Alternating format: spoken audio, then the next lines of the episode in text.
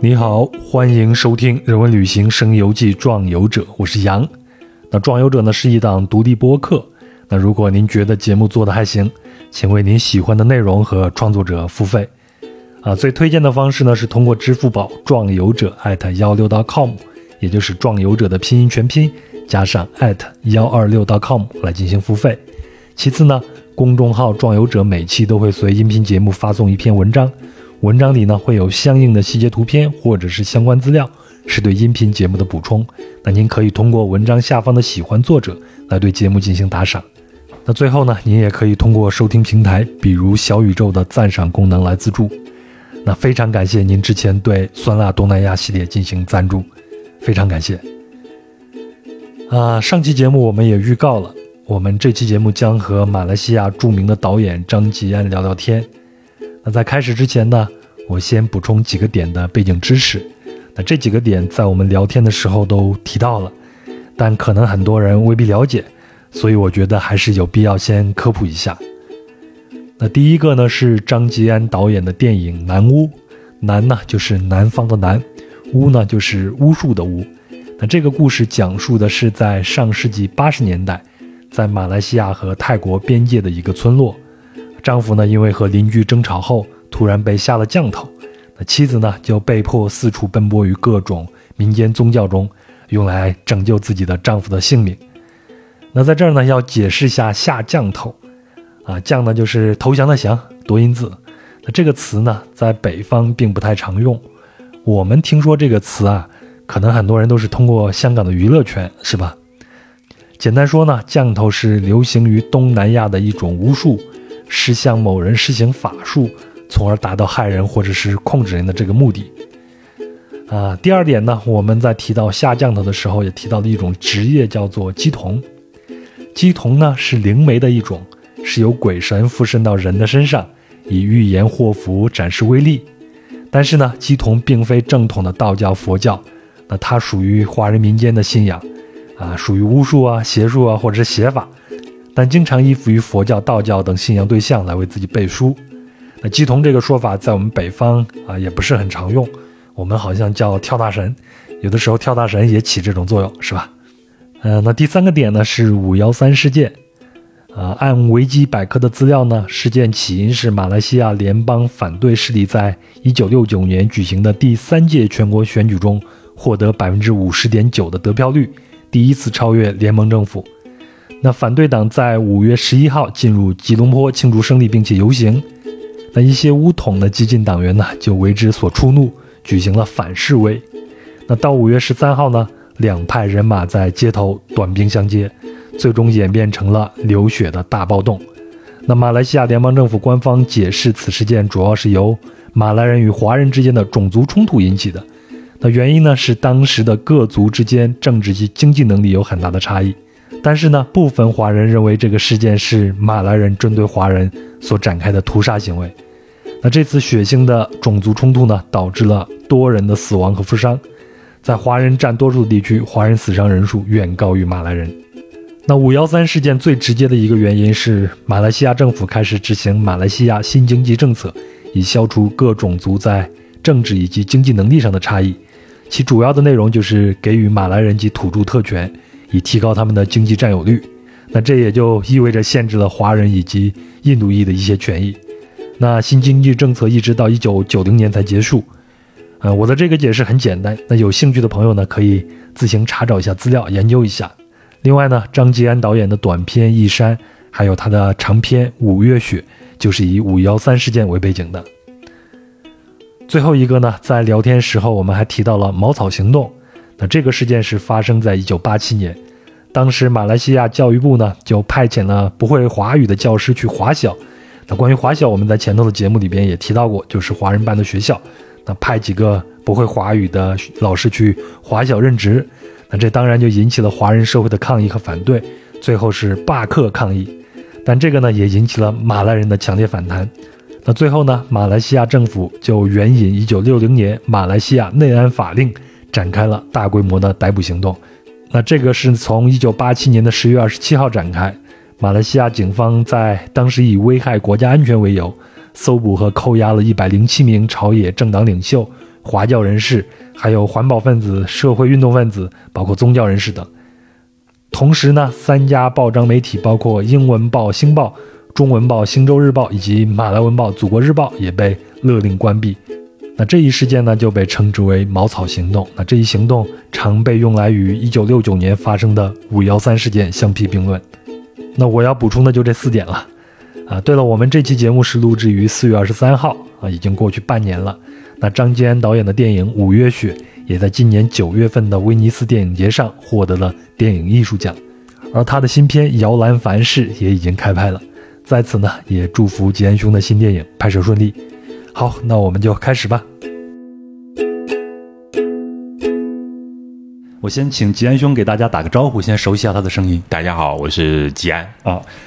吉安的声音，一个马来西亚人讲普通话非常非常的标准。 呃，我我因为吉安呢，我今天也是非常的紧张，因为吉安曾经担任过马来西亚国家电台 IFM 十二年的一个深夜节目、译文节目的一个主持人，是吧？对对所以算是我的前辈，我这算是班门弄 斧。 已经过去了，呃一七年离开的是吗？我是在二零一七年七月一号离开，对，所以在广播应该有十二年，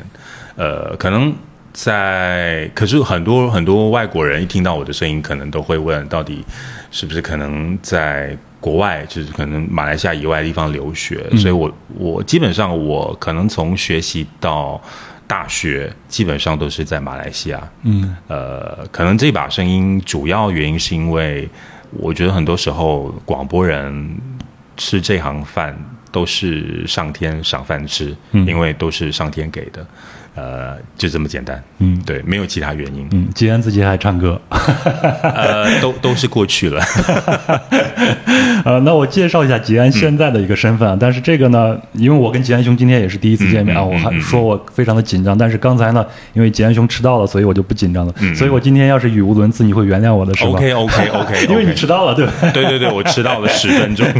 对，我先读一段维基百科对张吉安的一个介绍啊。张吉安，马来西亚人，籍贯是广东的开平，嗯，影视导演、乡音考古人、广播人、主持人、作家和社区艺术工作者。对嗯，那可能对一些影迷来说，张吉安这个名字啊，嗯啊、如果你是一个影迷的话，你可能会凭借电影《南巫》，因为他获得嗯了二零二零年的第五十七届金马奖的最佳新人导演奖啊，嗯嗯然后呢，呃，你可能会通过某一些渠道看到过这些电影。呃，我觉得可能在网络上，这部电影一般上，呃，大家可能我我是说中国的朋友不陌生，因为我我我觉得蛮有趣的，因为呃，当时这部电影还在走着国际影展，是的然后在走的一半，结果这部电影的资源就泄露了啊应该是然后2021年的8月份二我还记得那时候二零二一年八月二十八日，对对，因为为什么呢？因为那一天一早我就被中国的媒体朋友告知，嗯，呃，短短的一个小时，就是我们资源泄露之后呢，就啊说上了那个什么微博的热热搜热搜就攀到第五名。嗯，我当时对，因为我对网络的那种术语不太清楚，我说热搜上第五名有什么意思？他说，就一个小时里面上热搜，应该是很很很很。很夯的一件事情，是的，所以我当时就哈，什么夯的意思，就是说几乎就是当时很多人都看了，嗯，所以当时呃，我我我也搞不懂到底为什么会泄露。当然那，那那已经是两年前的事了。只不过因为当时因为这件事情也很多人看了这部电影之后，我觉得那个评价是很有趣的，因为、呃，可能中国的朋友会以为这是一部惊悚片，恐怖片，对，然后他们不知道这是一部 art house 的电影，就是所谓的我们说的比较偏作者概念的一部电影。是呃，只是名字听起来有一点像嗯所谓的南洋的降头电影，叫《南屋》嘛。那当时很多人都说，哎，看完了给我看了一个寂寞啊，就是里边没鬼的，里边都是讲乡愁啊，讲离散啊，讲东南亚的一些民俗的文化。呃，我我觉得也是好事，就基本上大家可能对于东南亚都有一种很刻板的印象，嗯，因为毕竟全世界各地对东南亚的认识并不多，嗯，一般上都是通过一些香港电影，尤其是对对八零对年代对，我们知道八零年代香港有很多的我们说的呃 B 级电影，嗯、就 B 级或 C 级电影都是用比较呃刻板印象或者惊悚包装的这种南洋十大邪术啦，或者南洋降头这种电影。对，呃，这些电影基本上对中港台这三地朋友都应该是非常熟悉的对，。而且我们看的也是盗版。像， 对，所以基本上当我们活在东南亚的时候呢，尤其是我小时候也看过这些电影，然后再加上因为我家里边，尤其我父母亲从事的工作都是跟这些民俗文化离不开关系。嗯，那这方面对我来说，我我我可以用比较个人一个经验之谈来说，这些电影。是蛮滑稽的，嗯，对我用滑稽这两个字来形容，主要原因是因为这些电影并不能够代表我们在地人的生活的况味，嗯完全可以理解。对而且呃，我算是比较关注东南亚这一带的事情了。嗯但是就是东南亚的电影这几年，我仅只是看过一部，也就是那个《热带雨》，是一个嗯啊新加坡导演对对对拍的那个。嗯嗯嗯所以对新加呃对整个南洋的这种电影或者说东南亚电影，相对来说我还是非常非常的陌生的。那看到南屋以后呢？呃，我也想去看，嗯嗯但是然后就发现了你在网上对于盗版的这样的，这样我的觉得一些 OK，我我我现在我现在 OK 了，因为已经过了一阵子，再加上，嗯基本上所谓的道路这回事是很难解决的，嗯它也是我们从事电影工作所有人心口的。呃，永远的痛，嗯，它是永远没办法解决嗯的，呃，我们就欣然接受吧。但是我觉得 OK 的，我 OK 的，因为毕竟我说，呃，电影毕竟它是一个传播的艺术，对，呃，它可以随着作品流浪流淌到每一个地方跟人家见面。那至于用怎么样的方式跟大家见面，我们没有办法去避免，嗯，所以我觉得 OK 的，OK，你要去看 OK 的，没问题，OK，我我可以跟你坦诚一下，我看了很多很多盗版电影，嗯嗯啊、特别是像我们这样的年龄了，啊我们这个年代，如果没有盗版电影的话，我现在的心里边是一片荒漠，因为嗯我知道，看不到，我知道，因为呃，尤其我我也特别了解中国在近代的整个传媒体的传播，嗯包括你们从开放之前、开放之后对，我我我我我特我特别能够感受得到，嗯尤其是流行文化，如果真的是不是对岸的邓丽君，可能对岸的流行歌，可能你们的成长也蛮寂寞的，是是对是，我我特别了解，我觉得我没有很抗拒，只不过说，因为毕竟创作的体面来说，我们毕竟还是要，呃，对投资方有一定的是。嗯，怎么说？将心比心，毕竟他出了一笔钱。嗯，我们创作者可能拿了这笔钱来创作，我们做好我们的本分。可是我们总不能够说哦，盗版了不管我的事。嗯，我们还必须要站在投资方的立场、发行方的立场，因为毕竟他们还需要通过发行啊、呃上映啊，然后甚至是同现在可能卖给不同的一些串流平台，嗯、才能够拿回他们的资金。当然能够赚钱，那那是更好。对对，所以我觉得我站在他们立场来说，我必须要去将心比心，跟同理他们的处境。所以那部电影当时被盗录的时候，它是处于一个正在一个产业交易的这个阶段，呃，对吧蛮有趣的。我我觉得那一天道路的那一天，刚好是北京电影节正要是的，啊，北京国际国际电影节他们正要啊、发布呃这个片单，然后其实也是北京国际电影节的那个里边的策展人告诉我的，说我们尝试去帮你解决这件事情，因为他们也不认同，因为毕竟。呃，道路之后，因为接下来，因为我们我们的片子也在他们的片单当中对，他们也要卖票嘛，对吧？那当时他们也帮我们做了一件蛮暖心的事情，他们发了一篇文章，就是说呼吁大家啊、可能不要去传播嗯了。如果大家想看的话，可以去北京电影国际电影节看是。那么，当然，这种呼吁的力量是蛮小 的，毕竟一旦传播，它就没有办法停止了。是的呃，可是我觉得从这免一费的诱惑力非常的大，对，我觉得从这个电影节的这个暖心的动作来说，后来也也很多人呃出来讨论，比如说，哎，在过去两年，呃。比较难避免的，因为刚好遇上了这个 COVID，就是这个肺炎的新冠嗯新事情冠，对，那很多的影展都没有办法实体放映，因为大家都可能不太敢进电影院，然后有一些的影展可能都被逼做线上的，嗯所以线上它就是很多的漏洞，因为毕竟你再怎么强悍，你的 对你的方法再多的怎么怎么做的防备多好也好，呃，总会有一些一些线呃一些百密一疏嘛，对不对？是所以也是很难避免的。所以我们那时候这两年走影展，基基本上其实蛮苦的，嗯，因为我们不知道、呃就战战兢兢的，不知道你的片子可能下一秒就被人家盗了。呃，这两年都过去了，现在我们走回实体，然后当然也希望大家，我觉得全世界各地大家，尤其做电影工作的人都呼吁大家，有机会的话就走进电影院买一张票是，用实际的方式去支持对呃这个票房，对因为呃我还是站在一个做电影的一个立场来说，呃拍电影基本上是全世界最贵的一种艺术创作。对，因为我们创作，我们可能其他的创作，比如说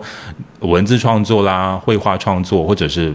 其他的形态的创作，你可以一个人进行。是，可是电影你是没办法一个人进行，它它基本上就是一个团队的工作。那团队的设计很庞大的经费，所以这这些都是方方面面哦。你就是来造就一部电影，它它就是一个庞大的工程。所以我们希望说，呃，既然两年很多人都没有办法进电影院，那我我觉得这两年应该过后应该也回回温了，很多人愿意进电影院去看电影。嗯，呃，我我觉得始终觉得电影还是属于大荧幕的。对，嗯在家里看电视没问题，只不过有的时候在家里看电视，它少了一种进电影院的仪式感。对对对对，是我觉得我们拍电影人就是需要用仪式感去完成所谓的梦境。对，说到这种仪式感呢，像我们这一代的影迷啊，嗯就有一句啊、很流行的话叫“欠某某某一张电影票”。嗯比如以前我们看了某一个啊盗版电影啊嗯非常好，后来它又重映了，那我们就呼吁说，我们现在去还债的时候到嗯了，就要去电影院里边去看，重新再看一遍，然后买票去看，作为对这个电影的一个嗯那支如持。果你要完成这一句话的话，我想你用来生再来生的还去，都都还不完。是还不 完。我觉得一辈子都还不完吧。哎，那现在已经过去了两年了，嗯这个电影给你带来了什么名和利？有吗？呃，我觉得从这一次的两年的经历来说，我觉得它它算是一个给我一个很大很大的一种。呃，很很深的一个烙印。这烙印当然不是负面的，它也不是完全正面的，因为我本身呃，刚才你有特别提到我当了十二年的广播人，可是我并不是念广播的，所以我我当广播人，很坦白说，我觉得老天爷跟我开玩笑，因为我本身是念电影的，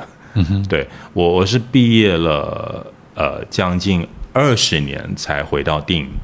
这个行业。哦，我记得你在金马奖的颁奖礼嗯上致辞的时候说，啊你等待了二十年。对对对，然后因为主要原因是因为我在毕业之后，我从事的第一份工作是当剪剪接师。我嗯当我当时蛮愧疚的，因为我做的剪接师的工作并不是一般的电影工作的剪接，我当时是剪接。就是我老板从韩国买回来的这些韩剧，因为那时嗯候韩剧在二零零零年左右蛮夯的，比如说什么《冬季恋歌》啊，呃，这嗯这也是这韩流进入中国的第一个阶对段。嗯对对，都是进入全世界的呃第第一个浪潮。我我当时就是把这些，我我负责把这些进入马来西亚的这些韩剧就剪接，然后因为马来西亚的我们马来西亚的尺度比较保守，哦比如说像那种有吻戏啦、啊，OK 或者是有接吻，有有一 些可能肌肤之亲的一些动作，嗯我们都不需要把它剪接，然后呢才能够送检。所以你最早是当了一个剪刀手，对对对，我是去捡人家的电影，然后才把这电影送去官方去申请所谓的播映权。嗯，因为我们是出版所谓的 DVD，啊、那时候刚就要出版 DVD 嘛，所以我当时做了九个月，我我觉得很愧疚，因为我我是念电影出来的，可是我去把人家的作品剪得支离破碎。嗯，呃，所以那九个月之后，我我我后后去回去会问我老师，我老师说，倒不如你先做好你的电影功课，可能你还在需要一段时间去适应整个大环境。所以我当时就离职了，过后我就去当记者。嗯。然后后来又当了很多很多工作，然后后来又进了电视台，然后也拍过灵异节目，那就兜兜转转，然后又当过民歌餐厅歌手。嗯后来当然有一个对我来说影响蛮深的，就是我本身觉得暂时把电影的工作放一边，并不代表我的电影的装备的功课就此停滞不是嗯不前嘛。那我就希望能够做一些民间的采集，然后再加上因为我我家里本身它是算是一个我们说的鸡童，嗯，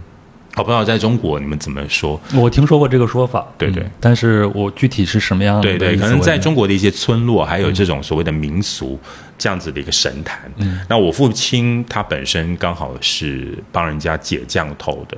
对，听起来很可怕，帮人家解降头。因为我住的那地方刚好是马来西亚跟泰国的边界，叫吉打这个地方。呃，我我常常跟中国朋友说，你你不了解吉打不要紧，可是吉打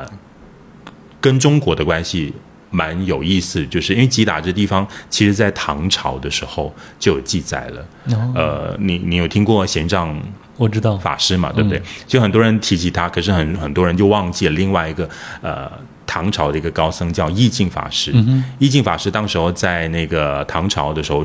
呃，有有在那个公元大概七世纪的时候呢，有来过我家。那个地方哦，就叫做、那个时候不叫吉达。如果你从唐书里边可以找到那个地方，叫做接托或者叫赤土，所以它算是在东南亚一个非常重要的一个佛教的一个发源地。那为什么我说它是佛教的发源地呢？因为当时候它是继承了所谓的印度的新都教，对还有佛教，还有当时候的萨满教。那因此，为什么我居住的地方有降头？其实就是因为它就是满天神佛，嗯，就所以宗教的氛围很浓对厚，它宗宗教的氛围很很浓厚之外呢，它其实有很多的民俗的民间呃比较奇特的一信仰，嗯那也造就了这种所谓的比较邪门怪教有了降头嗯这样子一个习俗。所以我我居住的地方就那个地方，它其实是降头的发源地。啊，对，所以为什么我会拍南屋？主要原因就是我我从小就在那个环境长大，所以你问我看过降头吗？看过，但是对我来说，呃，没什么好可怕的。所以我第一次就是刚才我说到八十年代看到的香港那什么南洋十大邪术，把那降头形容的很恐怖。我们当时看了很好笑，因为觉得好像有一个有一个乡巴佬来跟我们说教一样。 对，所以我们觉得那 那些电影是有一点怪里怪气的。嗯，那当然刚才有说到，就是因为家里的这方面从事这方面工作，可是我是家里唯一不碰这些东西的。嗯，呃，相较来说，因为我是家里可能受教育比较高的一个孩子，那我们这一代就无对论对是有中国机大陆会在马来西亚都是有机会受教对育，我机有机会念书，然后嗯念电影嘛。后来觉得说，哎，呃，原生态的家族，它其实有给予了很多我们这些创作者一个很好的素材。后来我觉得说，这是我最熟悉的。那、为什么我不不要从熟悉的这些素材就继续的去钻研？所以我就开始去做一些民俗的采集，然后去访问啦。所以今天看到你拿的这些流动的这些器材，我就想起了我当年就就是在疫情之前，我这是我常做的工作，就是常常走到民间的乡野，我们去采集。呃，中国有一个说法叫采风，嗯，或者对叫出田野，对对，这样我们 OK 做田野调查，对所以我以前常做这件事情，就是拿着麦克风，然后就去录民间的一些歌谣啊，嗯一些民俗活动的一些音乐啦，然后还有一些民间的传说的一些一些一些一些故事啊等等，那基本上都都是我的工作。呃，后来就越做越上瘾，那么后来又做了大概一段时间过后，又误打误撞了，就进入广播电台。嗯，然后广播电台也允许我把我采集的这一些内容变成了节目，然后就有了。哦，就是那个乡音考古，对对对， OK 乡音考古后来就是因为我做了这些采集之后呢，就名正言顺，反正素材也很多，内容也很多，呃，它就变成我信手拈来可以做的节目内容，所以基本上就是我进广播也是非常嗯不在人生的规划里边的，嗯嗯，都是误打误撞的， 我觉得人生本来就是你越规划，你越不像样，所以我觉得， 呃，没有规划的人生才表比较像样，因为它很多的意外，很多的惊喜，嗯，呃、很认多真计算的人生往往都被人生给算计了。呃，对，就好像我我也当时进了广播之后，我并不知道什么时候又回来拍电影。结果后来二零一七年因为离开了之后呢，然后呃，我其实 那是一个契机，是吗？对对，我觉得那个是天掉下来， 呃，一颗大石头扎了我的脚，然后就提醒我，呃，你应该要离开了。所以我觉得那时候的离开，它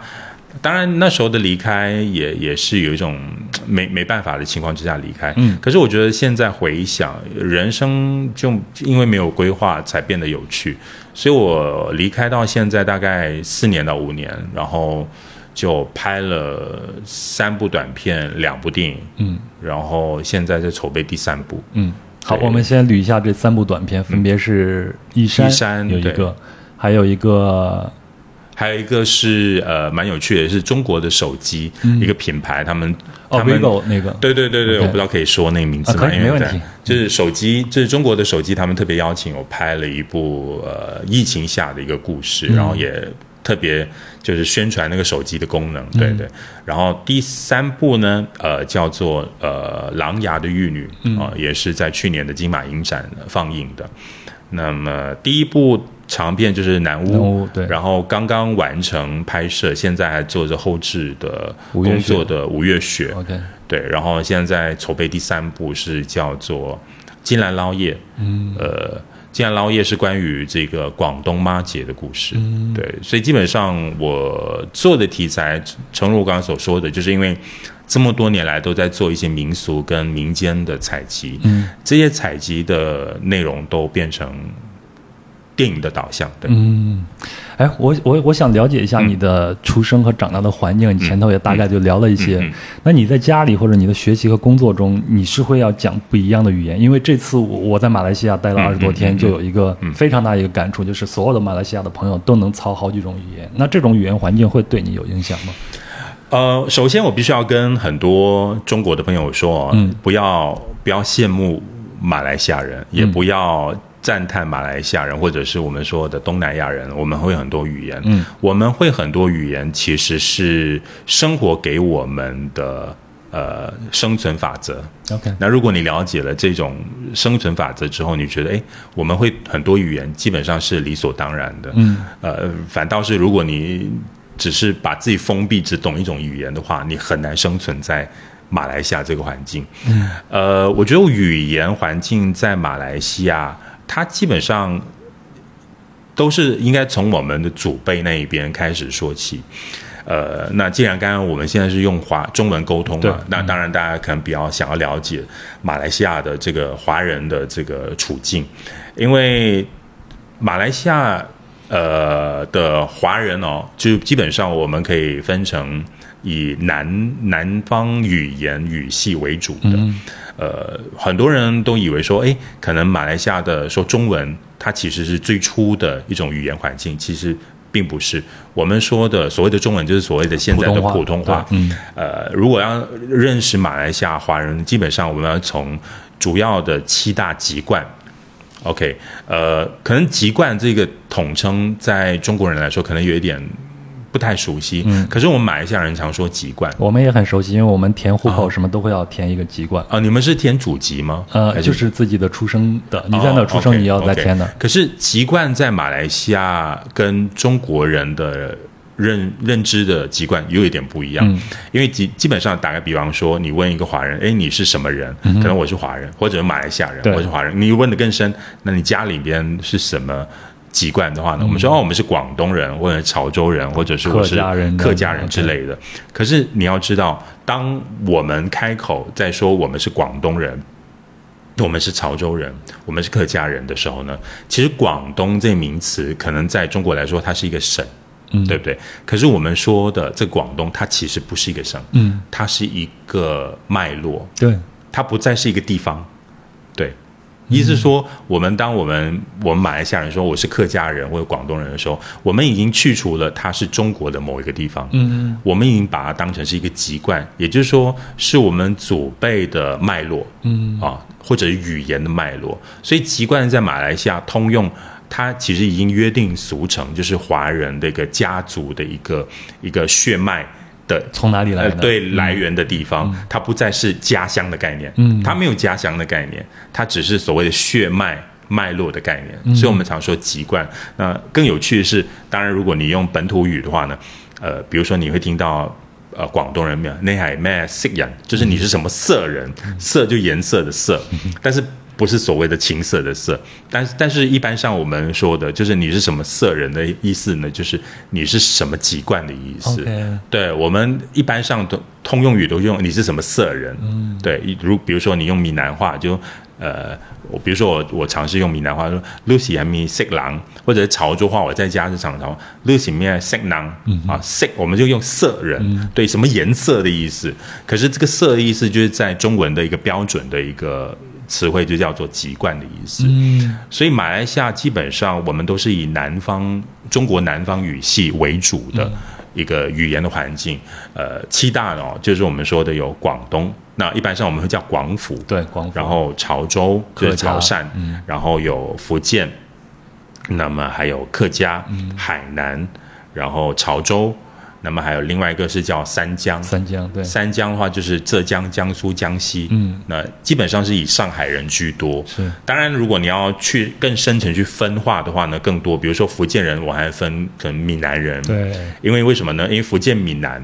就是就是我们基本上西马地区是马来西亚的西边西部地区比较多的，然后另外一个就是闽清的话呢，就是福州人。可是也很有趣的，就是因为。我刚才说到嘛，就是如果你跟马来西亚人沟通，如果你以中国的地理环境来跟马来西亚人沟通的话呢，你会觉得呃我们的概念有一点错乱的。为什么呢？因为常说福建话，因为没有福建话这回事，因为福建这么大嘛，它有闽东、闽对南、对对闽清、闽北，然后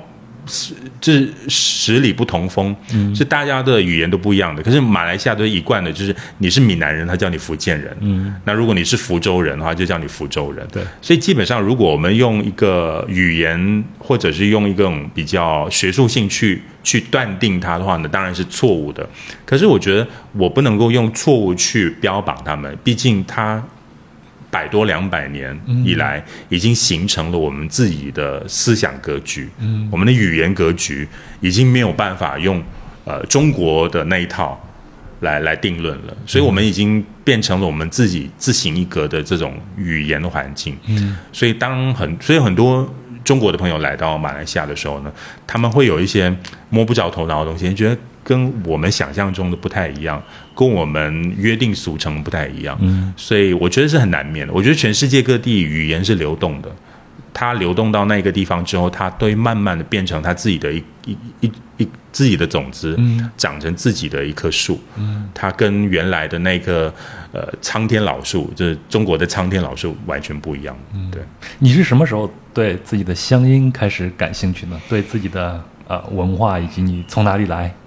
这样的一个事情感兴趣？呃，我我觉得这种兴趣这种回是什么时候开始，我很难说，因为很多事情是呃无心插柳的。柳成荫，对，因为很多时候再加上我家里边比较特殊原因，是因为呃我我家里有两种语言的环境，因为我的外婆是潮州人，我的。婆婆，我婆婆就是奶奶、哦。我常常要跟中国人说婆婆跟外婆，对，因为我们这里常说的婆婆就是奶奶的意思。呃，我奶奶是呃广东人，顺德人。那么我家里就有两种语语境，就是我转个头跟我外婆是说潮州话，然后我跟我的奶奶是说粤语的。所以你要随时切换。呃，对，我们在家里面也随时去切换了，然后再加上我的邻居都是福建闽南人，所以我们要切换。然后我的邻居里面村落又有马来人，要讲马来语，然后又有暹罗人，暹罗人就是所谓的呃所谓的泰国民族，我们都叫暹罗人，因为马来西亚，因为尤其是马泰边界有。我家乡那边就是变成马来西亚的泰国泰南人，嗯，哦，我们就叫暹罗人，所以基本上我小时候就是这游走在这几几种语言，反倒是我的华语是我上学之后才学的，啊、所以我以前小学，呃，我一年级之前我是不懂华语的，嗯你也是上的华校，对对，我们马来西亚有华校嘛，对，所以我之前其实完全不懂华语的，就是我们的环境里面没有华语这回事，嗯，对，华语是上了学才学的。那么当然，小学上了华语之后，有一个比较震撼的一个教育体制，就是我们被逼不能够，就是禁止讲华语啊、讲方言。嗯，对，呃，如这果我种嗯没记错的话，这个行动或者风潮是从八十年代末期开始的吧？它其实是从一九七八年、七九年开始的，啊从新加坡开始的。基本上，新加坡是从那个新新加坡是这个政策是从台湾开始的，嗯台湾然后再传到了新加坡，然后新加坡当时候推行了所谓的呃讲华语运动，嗯，就是呃就鼓励大家不要讲方言，嗯，哦，我那看的你的那个 Tech X 的演讲里边对对讲到对了对这对个，嗯，然后那个运动在新加坡其实是由政府来发起的，就是当时候的呃新加坡的呃那个李光耀对应该李是光耀嗯，对他他所发起的。那后来就在一九八零年代就登陆马来西亚。嗯那么登陆马来西亚是由民间来发起的，因为毕竟马来西亚的政府也不会去理你们讲不讲方 言。是可是当时这个运动主要原因是在马来西亚为什么会发起？主要原因是因为大家觉得说，因为马来西亚华人都是很多的不同的方言，嗯，大家觉得说这么多语言，他们需要把华人团结起来，嗯，感觉上它是一个绊脚石。当然，我觉得这是一个借口啦，因为我觉得全世界各地语言的多元本来它就是一个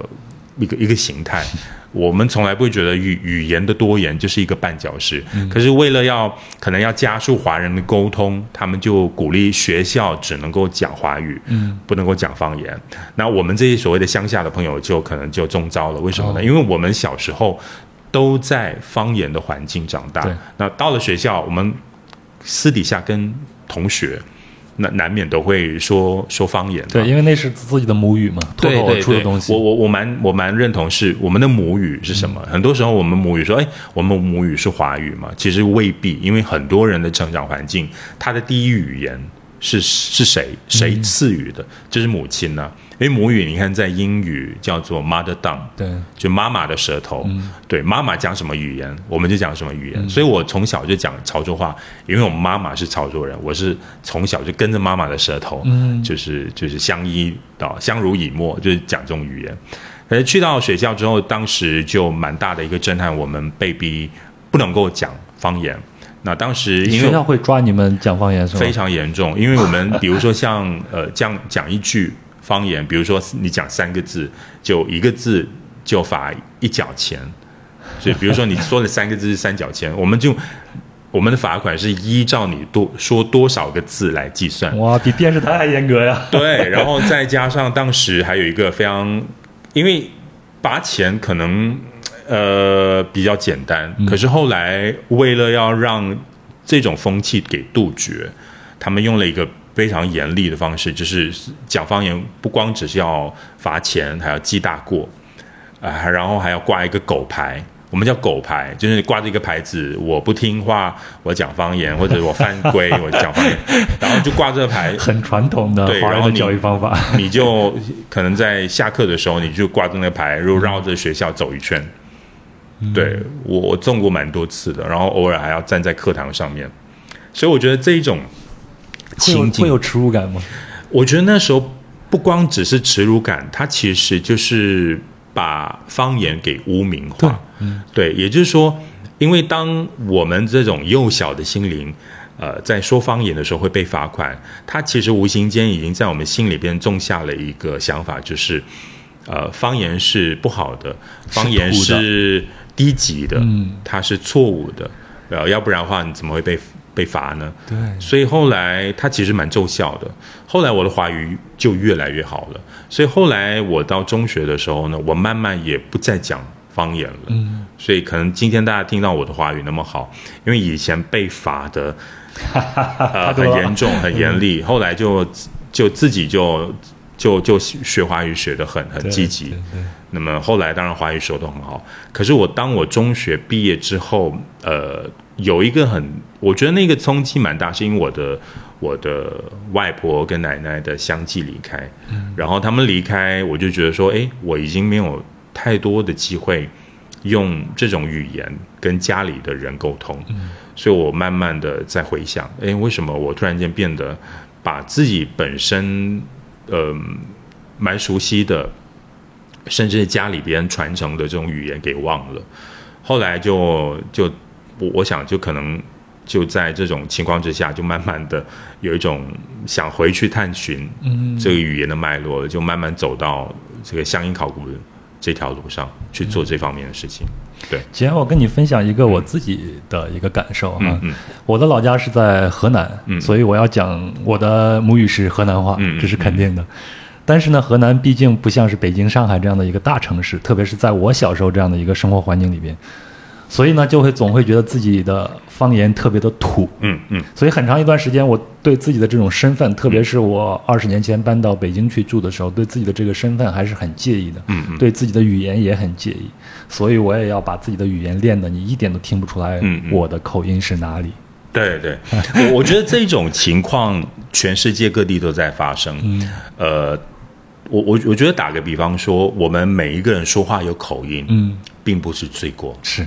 对我们常常可能看到一些人说话有口音，比如说有的时候，虽然我曾经在广播电台，因为我们是在国家广播电台，嗯，我们必须要，我们面对麦克风的时候，我们必须要说流利的某一种语言，字正腔圆对的。，因为毕竟我们是传播嘛，传播的话你必须要用标准语来传播。可是私底下，我突然遇到我身边的朋友，我我就是打回原形，我一定会用非常马来西亚式的华语，或马来西亚式的粤语啊、福建闽南话来说话，我觉得没有问题啦。嗯，对，所以我们不应该把说话有口音、有乡音，呃，这回事把它当成是。低级的，甚至有一种一种歧视的眼光去看待。我觉得这世界上有哪有人说话是没口音的？嗯，而且哪有一个真正的标准啊？这个标呃准其实是人为界定出来的。我觉得标准作为传播媒介，它是方便传播对，方方便就是大家使用一个呃一个统一。的一个一个说法，当然在生活里面的标准，我觉得是很太严苛了。我们不应该把标准放在生活里边，因为毕竟生活里边我们有呃生活不同阶级的人，有一些可能教育受呃受过教育的，可能我们不能忽略那一些没有受过教育的人。可是如果标准也放在这些没有受过教育的这些普通百姓的话，它是非常严苛，我觉得甚至是非常不人道的。嗯，我不会去用标准去界定任何事情。呃，我觉得世界上的标准是方便做事，但是它并不是人道。嗯，理解。另外一个想跟你分享的就是，嗯，我现在思考问题的时候，脑子里边是用普通话，也就是华语来思考问题的。但是有的时候晚上做梦、做噩梦，我骂人的时候、是用河南话，嗯 用河南话骂人的， 所以那个时候你就能真切的感觉到什么是我真正的母语。嗯。就突然的一下你，你下意识的发出那个语言，才是你真正的这个母语。另外一个，对啊嗯，所以我，我觉得这这蛮有趣的，因为我语言在我们脑脑袋里面系统，它其实它其实是在我们脑袋里边的区域，它分很多的区块。嗯，什么是生活用语？什么是思考用语？什么是家庭用语？对，甚至是有哪亲些语调是要跟朋友一起对讲对的？对对，我我们自己会去区分的。对，呃，我我们不能够去影响每一个人这种脑袋的这种思维的发展，就让它自然的好。我觉得凡事自然而然，那是最好的一种方式。对，另外一个呢，我就发现现在回头我去看我自己的乡嗯音啊，就是我认为原来认为很土的一些话里边，其实它包含了很多的信息在里边。嗯嗯嗯因为河南话嘛，呃我们中华文化就是出自这种河洛这一、嗯嗯这一地带对对，嗯，对，所以它保留了很多很，它保留了很多上古或者中古时候用的那些词，嗯在现在听起来很土。你比如说，我们河南话会去形容一个啊、呃妇人、妇女，然后她比较干净、整洁，有利利利利索索的，那我们会用一个词，河南话叫做“七叟嗯嗯嗯嗯”。但是你用普通话给它写写出来，那个“起”是起地的那个“起”，绞丝旁一个奇怪的“奇”，“嗯素”呢就是素淡的“素”，朴素的“素”。这两个词合在一起是非常美的一个嗯词语。嗯嗯那起啊、可能就是描写那个绫罗绸缎呀、什么的这样子。对，就是用“起诉”这个词来形容一个人不失体面，又看起来很干净、很整洁。但是你放到一个方言土话里边，你会觉得好土。我就认为嗯方言里边其实它是保留了很多很多我们从哪里来这个信息的。我我觉得在在语言学里边，我们呃，首先我觉得从一个一个一个词汇开始是方言。嗯，什么是方言呢？其实其实呃，我我我我当时在做这乡音采集的时候，也特别去了解一下、嗯方言基基本上这个用词是从中国开始，对是新中国之后是要如何去把普通话变成所谓的普通普遍流通的话。然后方言的意思就是地方语言。嗯，那如果你把比如说我们本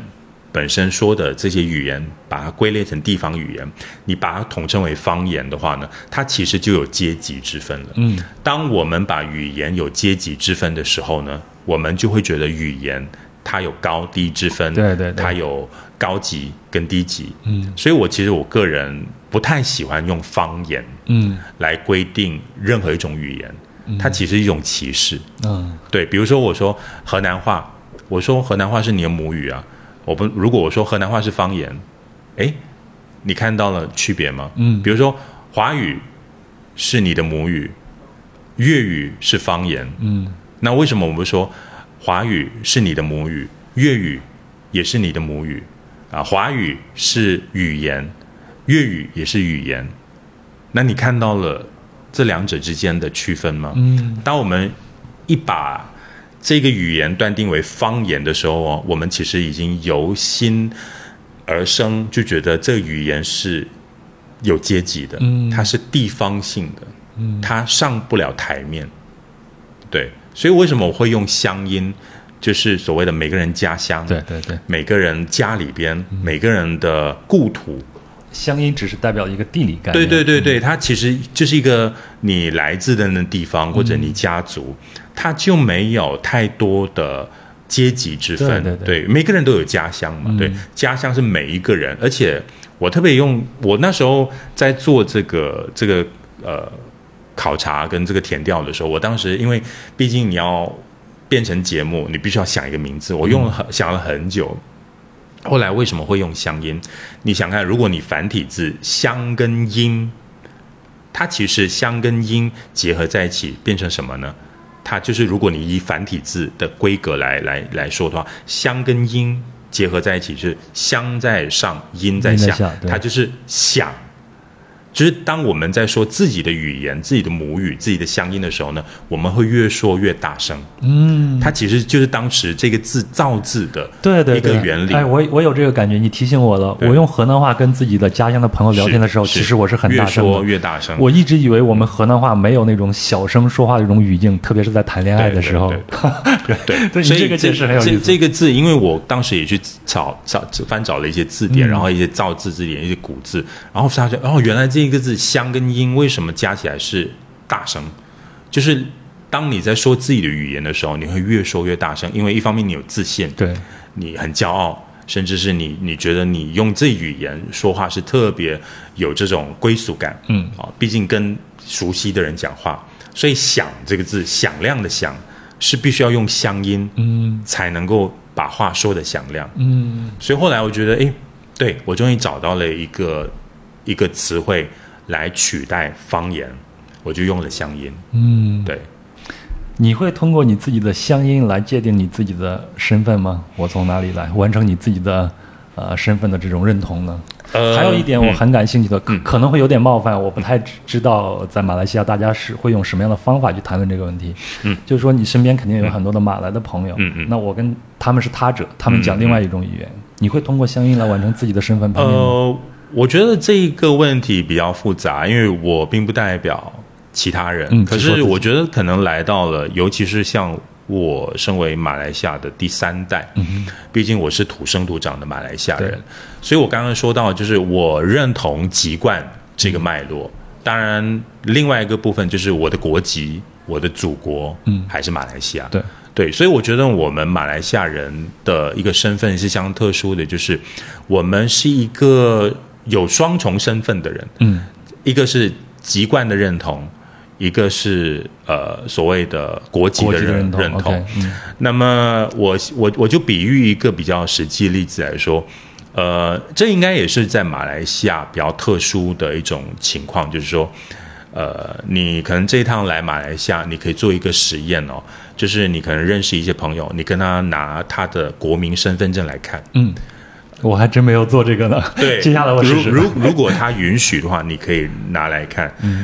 马来西亚目前来说，应该是东南亚国家目前保留了这种名字的这种译名的方式。 OK，就是我们的名字，你就会看到我们的籍贯是什么。嗯为什么呢？就打个比方，我叫张吉安，嗯哼，嗯，你叫，杨国伟那你的你的身份证应该是用英语字母翻译话，应该是， Y N N G 杨对 G U O 但是 W E，嗯你看我我是张嘛，基本上如果在中国的话呢，应该是用张吉安，对不对？对可是我的国民身份证我是用 John Get On，嗯哼，那为什么呢？我是用粤语来念的、哦 John Get On， ，OK，也就是说，我们从这个我的爷爷开始到现在，我们的所谓的我们的名字、我们的姓氏，都是用我们的籍贯的发音，嗯然保后留下来了嗯翻译成英语，然后变成我们国民身份证的这个名字。那你可以从我们所有人马来西亚华人的这个身份证的姓氏里边看到他是什么籍贯，嗯比如说张就是就是所谓的粤语。如果他是呃潮州人的话呢，他就是 Teo Teo、T E O H Teo、哦对。然后对，你会看到它不同的发音，你就知道它是什么籍贯你。提醒我了，我哎对在这边看到马对来西亚朋友的这种拼音，呃，他们的名字的这种拼写方法，嗯对有很多我根本发不出来音，是，而且我当时因为我在疫情前也常去中国，可能做一些呃交流跟一些演讲，就是关于所谓的相应的采集的一些学术的演讲。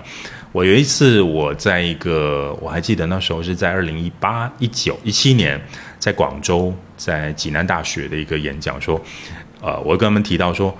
呃，全世界各地目前来说，应该马来西亚还保留了这样的一个名字系统，嗯，而且是它变成了我们很自由的用这种翻译的方式，而且中国也不用了，因为中国现在都是用汉语拼音，嗯对我们用拼音，可是倒是马来西亚保留了这个世界文化遗产，嗯，所以我们这这个世界文化遗产名字的翻译方式是其他地方没有的，新加坡也有。当然，新加坡因为毕竟他们比较英语对嗯环境嘛，后来他们的名字可能都是比较比较用一些 Christian name，就是可能 David 啦、 OK Peter 啊这样子啊，会有自己一个反倒英是文名马称来西亚的华人，他们一些家庭还是用这种所谓的用你的籍贯的语言来用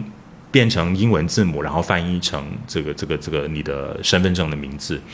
这是蛮特殊的哦。嗯然后你看，像在泰国，泰国的华人已经同化了，他们已经用了暹罗名，对，那么在印尼，他啊、呃华人同样的，他们也被同化了，他们的名字也是用所谓的马来或马来语或印尼语，啊、反倒是在马来西亚的华人，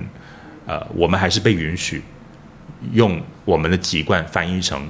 英语，然后变成我们的名字。嗯呃，我为什么提这一点呢？因为，呃，不光只是我这么想，呃，因为我常常跟一些无论是来自香港的、来自台湾、来自中国的一些朋友谈论这件事情的时候，他们都很，呃，基本上都是眼前一亮，说：“哎，你们还保留这种非常特殊、非常古老的，就是用你们的籍贯用语来变成你们的名字，是蛮难得的。”可是危机来了，因为毕竟现在能够说这些呃语言的人越来越少。像我的，比如说像我的哥哥的孩子，他们开始也不懂得说了，然后连他们的前面保留了 John，可是后面的名字变成汉语拼音。啊，对，因为他们不懂得怎么念，所以我我我现在其实还蛮在乎的，就是诶，如果家里边人还懂得这语言的话呢，继续延续。当然，你会慢慢看到，可能留下了只是姓氏，然后后面都是又开始用汉语拼音了。主要是大家不懂得怎么念，也不太呃愿意用自己的这种乡音母语籍贯来拼音等于说是一个身身份的密码，慢慢的就断了，它断了，主要原因是因为它我们对这个籍贯的这个语言不太熟知，嗯对因为再加上如果打个比方，呃，可能在马来西亚粤语可能比较通行，或者是闽南话，或者是潮州话，还有很多人说，比如说比较冷门的语言，比如说像呃莆田话啦，嗯又或者是呃福州话啦等等，可能它就越来越少数，甚至海南话，嗯，也比较少数。所以你不懂得说，当然你也不懂得怎么翻译，所以你干脆就用汉语拼音。对，对，所以他会会有发生这种情况，所以我们现在其实身边有一些朋友还是觉得老人家还在，会去询问他，诶，这名字用海南话怎么念，用潮州话怎么念，然后很自然的就用着那个翻译就变成了英文名、名字，然后就放在我们的自己嗯的身身份份证证上上，对。哦，有意思，有意思。对对对，这是一个很小的，这是非常小的一个细节，它其实就是我们的身份。所以你从可以从这个身份里边看到蛮有趣的，就是国民身份证上面，就是我们就是一个土生土长的马来西亚人，可是我们的名字跟这个籍贯的脉络是没有断的。嗯，对，那有一天它断的话呢，它可能就是慢慢的变成汉语拼音。这就是我下一个问题。现在是不是重视或者在意自己的这个身份密码的年轻人越来越少了？ 嗯讲华语的人越来越多，因为我我现在感觉就是在这边讲华语是通行的。我觉得现在谈身份认同这一件事情，对年轻人来说，就有一点像什么呢？呃，鸭子听 雷。怎么说呢？因为毕竟现在我们是一个网络世界发达对对，大家随时随地都可以触碰全世界。嗯，我们可以这么说吧，网络科技的发达让我们变成了世界公民。对，它是一个世界公民通行的时代。所以我觉得在乎身份认同这回事，我觉得会慢慢的薄弱。呃，以前我们那个时代会在乎身份认同，主要原因就是我们呃资讯不多，对我们都是我们能接受外面的资讯对的对渠我道很少。我们能够接受接接受到外外面的世界的所谓的任何通用的资讯，都是通通过书。嗯，你看到什么书，比如说这本书是从香港过来的，你就接受香港人的想 法；如果那个是时候从的中国来的，那就香中国人的想法。对对所以我觉得很多时候，因为书它基本上是我们接收到知识的一个一个轨迹、嗯一个轨道嘛。那现在不一样，你现在随时随地你可以同时看不同人、不同国家、嗯不同地区的一些想法。那我们变成一个世界公民了，嗯，那认同不认同这回事，基本上怎么说呢？我们随时随地都可以飞，嗯，我们随时随地都可以来到哪一个地方，就好像你今天来到马来西亚，对啊，可是对以前人来说，那不是一件容易的事太难了情，所以我觉得身份认同这件事情，在这个时代，它变得不太重要，嗯，因为我们已经是世界通行的公民了。那你做这件事情还重要吗？呃，我做这件事情主要原因是因为我可能个人情感在乎，另外一点，他很多时候，我我我觉得有一点，只是在弥补着自、自己成长经历的一些缺块。理解理解。对，因为每一个人做任何事情，你很难去解释他到底有什么价值，他到底以后会怎么样，他到底以后可以变成呃别人的参考。嗯，我觉得这件事情很多时候，其实每一个人做任何事情都是因为心理上缺失，然后想要找回一些事情。对对对，特别赞同，特别赞同。对对对对，哎，那你现在嗯，就是你的电影，嗯嗯。包括你其他的这种艺术创作，嗯你的素材库都是来自于你这个身份、嗯以及你自己的家庭或者你周边的这些事情吗？哦，太复杂了，因为呃，我现在做电影，当然因为呃，可能跟我以前的一起毕业的同学有点不一样。我以前一起毕业的同学，他们都说：“哎，你干嘛花了这么多的时间去做这方面的采集？然后干嘛不赶快拍电影？”嗯，后来他们现在才才终于懂了。因为我以前，比如说我们现在拍电影，其实呃，像学我们算是学院派出来的嘛，有两个方式，就是有一些就一出来就拼命的拍，嗯，或者是每一年拍一部，每两年拍一部，嗯，可是我呢，却花了十多二十年的时间在做采集，然后才去拍电影。嗯，基本上就是有一点像，我现在是把所有的资料都采集回来了，现在才慢慢的创作。啊、我在毕业之后其实没有马上的投入电影创作。当然，选择了另外一种方式，因为在当年，其实我们学院派有两种想法，就是有马有的是呃毕业之后马上投入电影工作，然后可能要从拍短片开始。然后另外一种做法呢，就是先做好电影的装备，我们所谓的电影功课。对，所以我就选择了第二者。当然，第二者其实基本上是很多人不不太愿意选择，为什么呢？因为要花很长的时间，嗯，呃，再加上有考虑，你你也不知道你能够活多久，所以你会发觉到很多老派的一些，可能上世纪很多老派的一些欧洲国家的一些电影人，他们可能四十岁、五十岁才拍第一部电影，嗯，然后我就选择了这条路，主要原因是因为我觉得，呃，我我自认自己不是一个聪明天才的人，啊天才所以型我选手所以我不是一个天才学呃学型的人，所以我要花很多的时间做好这方面的功课。嗯所以这十多二十年，我做了很多的，比如说采集啦、社区工作啊，嗯然后做了很多的一些呃社区的一些呃经营的一些活动。嗯，那从那一方面去开始。做地方性的这种田野调查，嗯，这些其实都变成了我的素材。嗯，呃，我觉得这一次的疫情，好像是给了我很大的一个呃人生的怎么说啊，很多的一个一个一个转捩点，因为很多人觉得这两年活得很苦，嗯，我反倒是这两年我活得很好，怎么讲？对我很想念这两年的疫情，是因为你被封锁了好多次吗？呃不是，因为这两年的疫情，我我现在回想哦，嗯这两年的疫情我活得很好，主要原因就是因为我前面的十多二十年，我采集了很多的这些素材，我这两年停下来，我终于有时间梳理它给慢慢的给它梳理整理，然后这些都足以让我，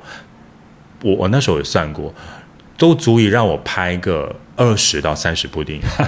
对，所以我很开心。所以这两年，我觉得我活得很快活，就是觉得说，诶，我没有没有没有浪费我这二十年来的采集，我终于有机会把它分门别类。你想看，这二十多年来，如果以个案来说，大概采集了将近有四百多个个案，嗯，呃，无论从语言到个人，到不同的社区，然后还有不同的歌谣、不同的呃田野调查的一些民俗文化啦，甚至有当年的一些方方面面比较特殊的一些行业人，比如说妈姐，嗯，或者是苦力，嗯，又或者是当年采锡矿的一些老人家、等等。所以你会发觉到这一些呃素材，如果真的是你要把它分门别类的话呢，放在电影里边，它是非常精彩的。嗯，我们看电影很多时候把光是看是一种导演的创作，对可是创作来自哪里呢？创作就是来自观察，所以。田野调查就是我的观察的一部分，嗯、所以这一方面就呃印证了这两年来，呃，我我过得特别的呃快活，因为你每一次的嗯我理解整理你，每一次的整理都是一种最新的发现，嗯所以，对对对，我我其实你说总的来说，我觉得这两年疫情，我觉得我活得很像一个人。呃充实了起来。对对，我我话我说到这番话好像有点奇怪，我觉得我这两年我活活活得很充实，觉得比较像一个完整的人。嗯，对，我之前会呃听一些关于马来西亚的作者呃，就小说家他们嗯对于他们创作故事的一些理解，包括我看嗯写你的这部电影《南屋》的这个影评啊，呃，就会每一个人都会提到离散这个主题，嗯离散这个主题也也会是你电影里边要表现的一点吗？你是要故意去表现它，还是它一定会出现在你的作品里边？呃，东南亚人，尤其是呃，无论是华人，嗯，或者是印度人，又或者是葡萄牙人，嗯，哦，我觉得离散在这个民族性，它其实是一个呃，我们的祖辈留给我们的挥之不去的功课，啊，对，呃，当然，它不光只是因为呃我们的身份的问题，我觉得另外一方面是因为，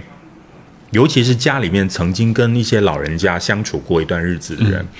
离散这个课题永远都是在我们的生活的话题里面。呃，老人家总会跟你提起他原乡在哪里啊？对，那原乡在哪里？当然，我们后来就觉得，呃，日久他乡就是所谓的本乡，嗯，对，日久他乡就是故乡嘛，对吧？可是对于老人家来说，他们还是挥之不去的。主要原因是因为他们的生长呃生长环境里边，他们背负着两种离散，就是从原乡离开到了这里，嗯，然后过后呢，又从这里又到了另外一个地方，嗯，所以这种种种的离散，他们其实有一种举棋不定，他们自己也在可能自问到底我是哪里人，嗯，可是当然对我们来说，我们没有这种疑虑，我们没有这方面的烦恼，嗯，可老人家不一样啊，老人家毕竟他们背负了这么多的记忆，对，然后有时候记忆会模糊，尤其是老了之后，可能记忆模糊，他们变得更加的忧虑。为什么呢？因为他们怕死了之后，他会落叶归根到哪里？嗯对对对这些都是他们常常会中国人的传统观念都是对要对，落叶他们归都根会背负太多的这方面的离散、离散跟乡愁。嗯，我所以，我当在听这些老人家诉说这方面的事情的时候呢，它变成了一个很很永恒的一个母题。嗯，所以后来我觉得离散它不光只是乡愁，离散其实是人到了某一个阶段，他有很多的疑虑，嗯他该去何去何从，哦，这些他们都会自己问的。所以我在整理很多的老人家的一些口述的时候，我我往往都会听到这方面的疑虑，他们可能会说着说着就哭啦，或者是说着说着就会突然间惦记起童年的某一个段落，甚至就会跟你说起当年下南洋的时候，呃，在船上就是所谓的那个航海的那一段路。呃，坐船坐了一个多月，嗯、哦，在船上看到有人中了麻风病，被丢进海里边，然后就是你觉得说，诶，下南洋这段路很苦，怎么样的？然后说着说着就会唱起一些歌谣，然后后来就会我，比如说像他们都会跟我分享一种歌谣，在呃南洋独有的叫过番歌，嗯，对过番就是从对本土本原乡来到对对南对洋，这一带番，这个字基本上就是嗯，当然它有一种呃地域的一种歧视，歧视嗯就是远方就是番，番的意思就是那种南蛮，就是所谓的没有开垦的地方。可是我觉得很很有趣，就是那既然没有开垦，为什么你愿意下 凡？对，当然这这这是一种当年可能有一种他矛们也盾没。有选择。啊我觉得他们蛮矛盾的，蛮矛盾。诶如果你觉得远方是翻的话，为什么你愿意下翻呢？嗯，可是因为当时没选择，因为可能内战，然后再加上很多的呃地理环境的问题啦、贫穷啊等等。可是借过番歌，当我在听的时候，在记录的时候呢，我我梳理了很多的脉络，嗯，我听到了。看到了，甚至是了解了当年人离开原乡到他乡，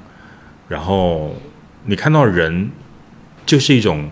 一种漂漂泊的个体，嗯，对，所以我觉得离散基本上是从以前那个时代去了解他们的话，我会用一种同理去看他们。当然，你用离散来现把把现在人的生活用离散，现现在人哪里有离散呢？我觉得现在人就是，你看你现在可能你想念你家里的人，你就视讯就看看到你父母亲了，可是以前人你一离别，可能一辈子都见不回了。是，对，所以后来我觉得离散这个课题是我们的祖辈，我的爷爷奶奶留给我们的，嗯，永恒的一个母题。嗯，那我当然用电影的方式去诉说，它是比较具象化的。嗯，因为它其实离散这个东西，它它是很抽象的，嗯现在是很抽象，它只是一种感觉，一种一种情绪。可是如果用电影的话呢，它就比较具象一点点。嗯，对。呃，接下来这个话题啊，我也不知道用什么样的方式去问你，所以我就想嗯你用一个直最截了简单的当啊方吧对，直截了当，对，嗯，就是在你的电影里面还有会有很多的冲突，嗯嗯比如说你会呃隐约的表达一些政治性的这些议题，嗯嗯嗯嗯比如像五幺三一九六九年的，比如像茅草行动。那在这儿我们就不多做解释这两个具体什么，大家有兴趣的话可以在网上查对一嗯对，下，去科普一下就知道了。对对对，嗯，在马来西亚，你如果想表达这样的议题的话，你需要很隐晦的去表达吗？啊，当然，我觉得电影创作是一个很有趣的一种表达方式。嗯它当然，我觉得有时候绘画它也可以用抽象画。嗯，那你用音乐的话，你没有歌词，它也可以非常的、非常的浪漫，嗯甚至非常抒情。我觉得电影创作作为一个抒怀的方式，它可以用直接的，它可以用隐晦的，然后是可以用预言式的。那我举一个例子，我个人蛮喜欢伊朗电影，啊，我也喜欢。我我去过伊朗两次，然后我喜欢这个地方，然后再加上我当年去伊朗原因是因为去呃当伊朗电影节的评审。哦，呃，我从小应该说也不会太小了，就大概中学的时候就看过第一次，中学的时候看过伊朗之后呢，就开始思考，伊朗人本来就活在一个可能宗教比较保守的一个势力的一个、一个国度，可是他们如何用电影语言来突破这种所谓的障碍？因为我觉得越限越限制的地方，其实越激发你的创作。越我觉得苦难的时候越对会对产对，生我觉诗。得我觉得我们很多时候觉得，哎，我们生长的地方太多的限制，没有自由。其实我觉得越越限制的地方，创作是越有神采的，越自由的地方，因为什么都可以说，反而你的作品是不知道该说什么，因为什么都可以说了嘛。嗯，所以很多东西都是说的很直接。那伊朗电影就给了我一个很大的启发，就是因为你看他们生活在一个这么呃保守、宗教比较相对来说比较很多的限制的地方，他们开始用呃儿童或者是所谓的童真嗯，来小说鞋大子人那的个话电，影，对，对，所以我觉得这些也是一种突破。那、我不会觉得说，嗯，你生长在马来西亚，它是一个限制的地方。我反倒是觉得说，马来西亚是一个，呃，创作力让我觉得越来越丰盛的一个地方。嗯对，主要原因就是因为，只要一个国家、一个地方，它很多的问题悬而未决，那电影就变成了一个，呃，这些悬而未决的这些素材的一个一个抒怀的地方，嗯抒怀的管一个道，载体，对它一个载体，然后包括我觉得呃，打个比方说像马来西亚，因为呃，我觉得很多时候跟跟国外的朋友在说马来西亚的时候，我们很难用三言两语，因为我必须说马来西亚太复杂了，嗯，不光只是这个国家复杂，然后再加上这个地域，比如说像如果你要梳理马来西亚，你必须要把新加坡拉进来，对，对，因马为来新西加亚坡联是邦在的一故九事六，六五年才才跟马来西亚离开的嗯嘛。但是这这这些所谓的呃所谓的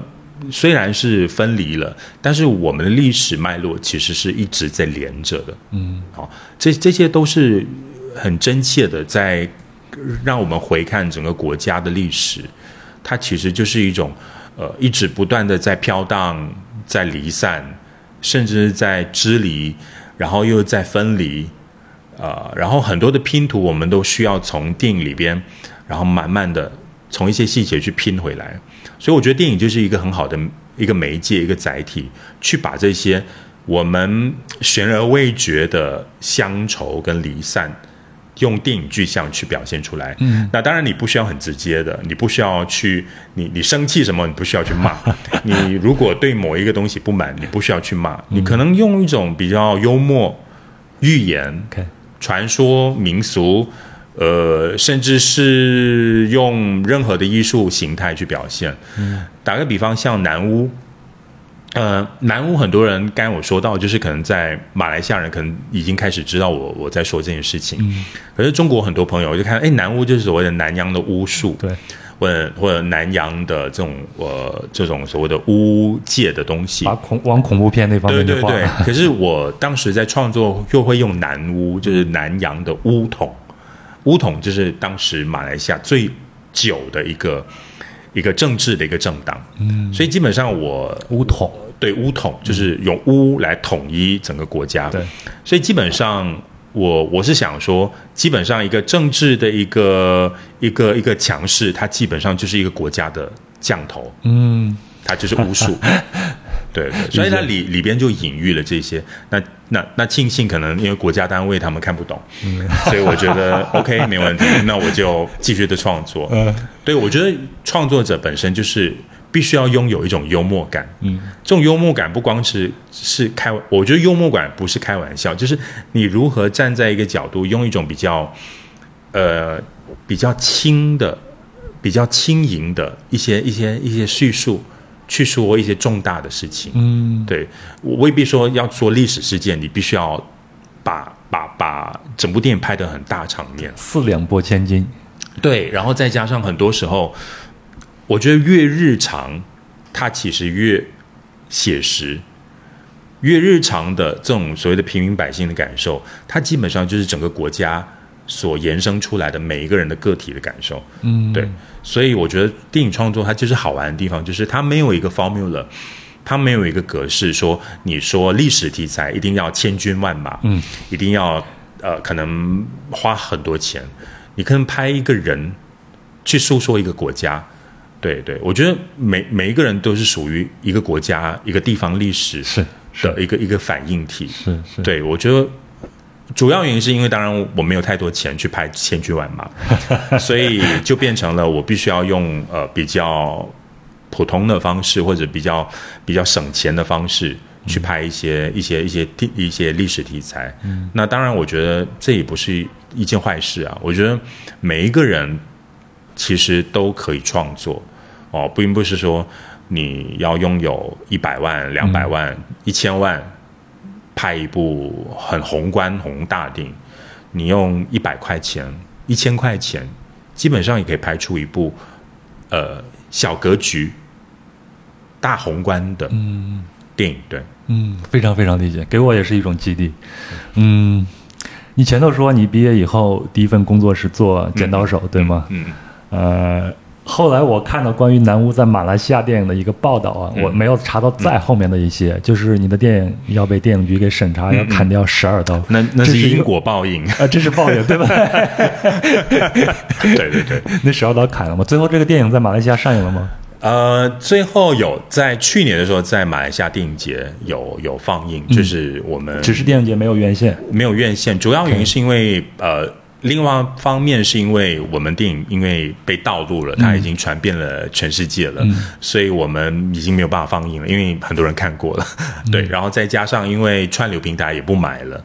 那当然，另外一个原因是因为我们后来当然也算是不幸中的大幸，因为在得奖之后，我们本来有十二个地方要剪的，嗯，后来我们就争取之下呢，只剩下最后一刀，就是要把其中一段大概一分钟的那个皮影戏超度的那一场景 OK，给给给给消音。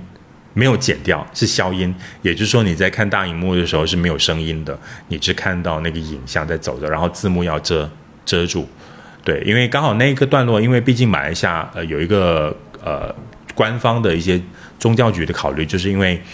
我里边涉及到的这些皮影戏，呃，目前来说已经是被禁止了，因为它是用皮影戏来进行所谓的超自然的宗教仪式。 OK，所以还是一个宗教原因。对，也是宗教的原因。啊对，然后再加上这些都不允许了，嗯然后他也背叛了所谓的不是背叛，就是跟目前的宗教的主流是背道而驰的。嗯，那他只允许有影像，不允许有有有歌唱、有音乐。我们那一段路段落包括有皮影戏的一个古调，嗯，和音乐，都没有了。然后包括字幕，我们都遮住了，然后消音了。所以我那时候去年在电影院放映的时候，大家就看着大荧幕，它是安静的，呃，蛮有趣的，蛮有趣的，蛮有趣的。我想起来看了一个报道嗯啊，说在二零二三年的奥斯卡颁奖礼上，马来西亚的一家电视台，嗯嗯因为有两个颁奖嘉宾都是女士，然后在胸前打了一个马，嗯是吧？是这是这是真的吗？呃，这是一个在马来西亚的一个呃一个主流电视的一个电视报道，对，呃，对，因为我觉得我觉得很有趣啊，嗯，对，很有趣啊。我后来我不把它当成是一件怪事来看待，我反而觉得说，哎，这也是一种你置身在一个很有趣，一直有不同的一些事情发生，它会激发你对这个国家更多的、更多的想法。 嗯，对，呃，我我常说，呃，我们不要埋怨你生长的地方，为什么呢？因为这世界上没有最好的地方，也没有最坏的地方。呃嗯，如果你觉得你生长在最好的地方，可能有一个坏处就是你活得太安逸了。嗯，人活得太安逸，其实是创作不出来的。 理解理解。如果人活得太多的不安逸，很多的不自在，甚至是很多的心里面有很多的苦。我我觉得那种创作出来的题材才是最好看的。嗯，打个比方，我说，呃，你看为什么《离骚》曲写原离骚的写对写的那么的宏伟？嗯，对啊，我我们很难想象当时的屈原他受过怎么样的苦，被放逐。嗯，对他为什么写了《离骚》这样的一个长篇诗？对，所以我我觉得人在最苦、最不快乐的时候做出来的作品，它才会刻骨铭心的。快乐有什么好写啊？对，快乐就是快乐嘛，对。奶笑嘛，大家对，都需快要乐。当你快乐的时候，就喝酒 啊，可能去呃玩乐啊，嗯或者是去跟朋友去唱 K 啊，或者是去去到处去游玩啦、现在对的综艺节目不都是给大家制对造啊，快乐吗？ 快乐东西，一快乐创作出来的东西，其实一看就过了。速朽的，对，马上就过去但是苦难的东西，它会刻骨铭心的。嗯所以人在苦难的时候创作出来的东西是最真挚的。嗯，所以我觉得，当然我不是说活在马来西亚很苦难，呃，我觉得我有时候把一些呃有趣的一些景象，呃，可能你你就觉得很幽默，嗯，当然你也觉得这些事情有一点点不可理喻，可是我觉得它就是你生活的点缀啊，嗯，你没有了这些生活点缀，你创作出来的东西就是干巴巴的，嗯，对，就是那种理所当然的，所以所以我我我常常觉得说，生活不要太多的理所当然。嗯。对，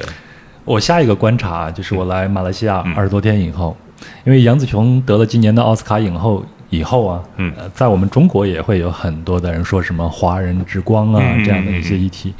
到了马来西亚之后，我反倒是发现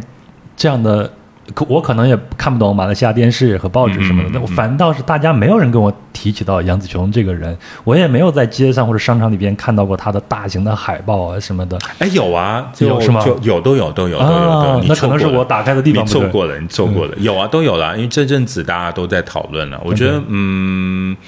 我觉得都是一件好事啦。就每一个人的成就，每一个人共享，嗯，我觉得。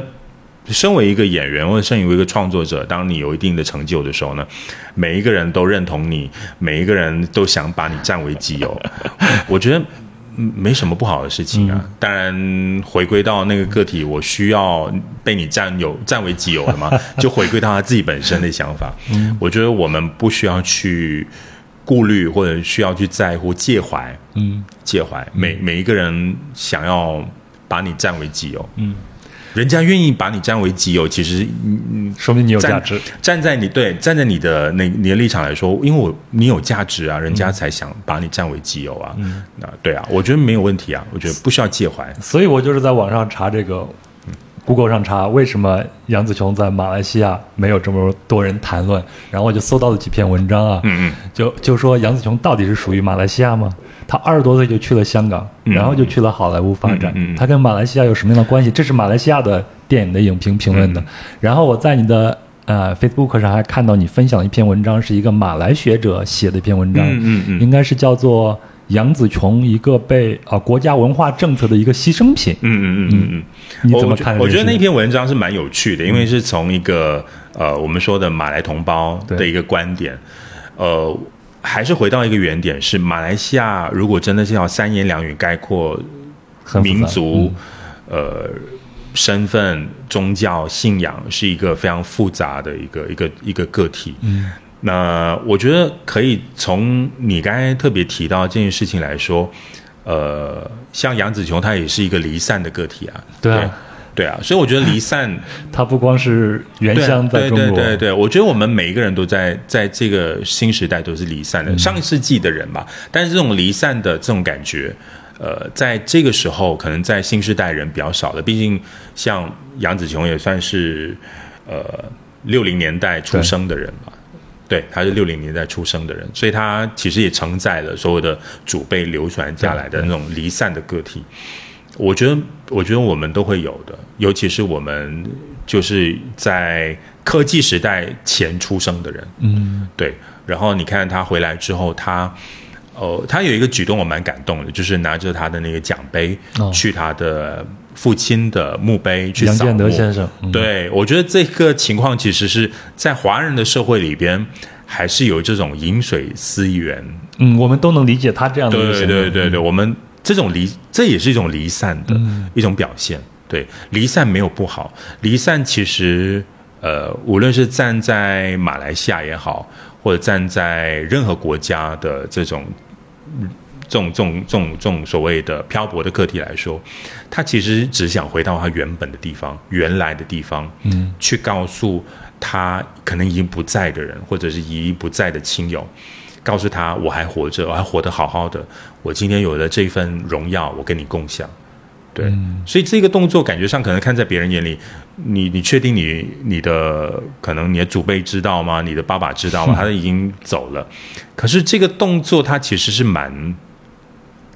呃蛮有意思的。我甚至觉得他这个动作是蛮让人蛮感动的，嗯，对，蛮蛮美的一个动作。为什么呢？因为他去完成了一种所谓的我想要告诉你，你在他方活得好好，我在此方也活得好好的。对，我觉得对啊，很多的一些，我我觉得还有一点非常重要，就是马来西亚的华人民俗的节庆是特别重视的。对对，对，呃，我也深有感受。常常跟中国的朋友分享，呃，他们会很意外，比如说像过年，嗯，对我们的过年的铺张跟过年的这种民俗的这种从年初一，我甚至是说从冬至开始，嗯，到年十五，我们每一天每一个星期都有不同的节庆，嗯当然，这一节庆，当然你说它是从中国原乡传过来的，可是有一些节庆在中国已经慢慢淡化了，对对，可是，在马来西亚却根深蒂固的留着。我觉得这这这种这种民俗文化的传承，它已经没有所谓的地方，它没有所谓的呃国界性了。为什么呢？它已经变成了这是属于马来西亚华人我们生活日常必须要做的事情。打个比方，很简单，就是过年的时候我们挂红灯笼，嗯对，呃，你看到可能大街小巷都挂着红灯笼，然后还包括听新年歌，对，然后舞龙舞狮，对，很多人并不知道，其实舞龙舞狮像那个高庄舞狮是并不是原产自中国或者香港，或者是所谓的呃所谓的两岸三地，是源自马来西亚。啊，对，高庄舞狮基本上也是因为它有一个历史脉络的，因为在一九六九年五一三事件之后，嗯，因为当年这个历史的惨重呢，隔了一年就是一九七零年的过年。那本来华人过年每一年他们都会严加严护的去采青，嗯嗯而是因为这个历史事件发生之后，暴动发生之后呢，呃，当时候的政府说，哎，可能接下来这五年里边就不允许华人大肆庆祝过哦理解年，理解然后可能你大敲锣打鼓会引发大家的一些不满，嗯，或者是引发大家的不安。那么他们就想了一个办法，就是呃，华人呢就是把舞狮挪到了室内，嗯，然后本来广东的舞狮、醒狮是跳那个所谓的水缸的，嗯，后来他们就想了一个办法，就把那个铁铁杆就把一一支支桩子杆啊给立起来，啊然后哦就跳桩的意思。啊对，后来这个跳桩呢，慢慢的演变成今天的跳桩，从马来西亚再传遍了全世界去。嗯，又回到了中国。对对对对对，所以很多时候我们发觉到，对很多的文化的母体，它是源自某一个地方，嗯，可是它传到另外一个地方之后，它已经长成了自己的果实，嗯，它自己的长成一棵一棵树，它不再是跟原乡是一样的。就像你刚才说的，一切都是在流动的。对对，我觉得文化是流动的，嗯呃，我们很多时候觉得文化流动的之余呢，我们应该宽容大量的去面对文化流动所产出的果实，然后我们应该觉得这就是所谓的文化流动之后，应该让它自由发挥，去长成自己的样子。嗯然后我们也不应该说把它当成占为己有。我觉得文化是共享的，对我觉得现在更是一个世界共荣、共同，嗯然后是世界公民的一个社会。所有的文化大家都是共享的，我们不再取决于说，哎，这个东西是哪里的？对这个东西是属于我的。是是，我觉得自私或者是自利，不会是这个世界公民所强调的今时今日。哦，你会活得更加更加多朋友。嗯对，我觉得我们现在要交朋友，本来就是共享的，我们共享资源、共享想法、共享文化、共享任何东西。嗯对，我觉得这这这是所谓的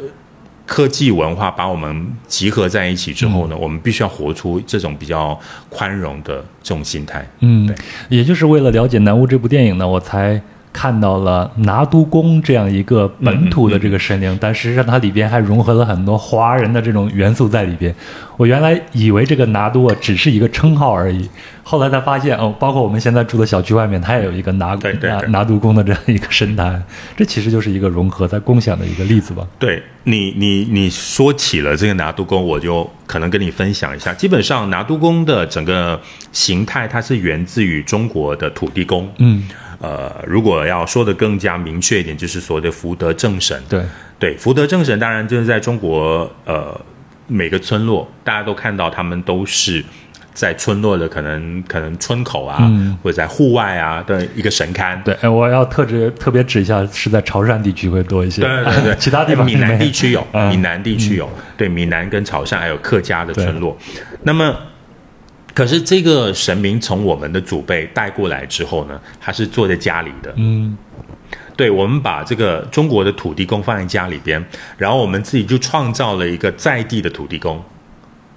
就是拿拿督督公。宫对， ，OK，所以呃，我从来都不会把华人的民俗文化当成是信仰或者是单纯的宗教来看待。其实里边就有很多的这种生活的呃生活的一种概念，嗯生活风俗的概念来看待，再加上这些信仰，很多时候它其实就是很多人的信仰就是为了心安、尊重，对而且也是来自于你对于这片土地的一些认同。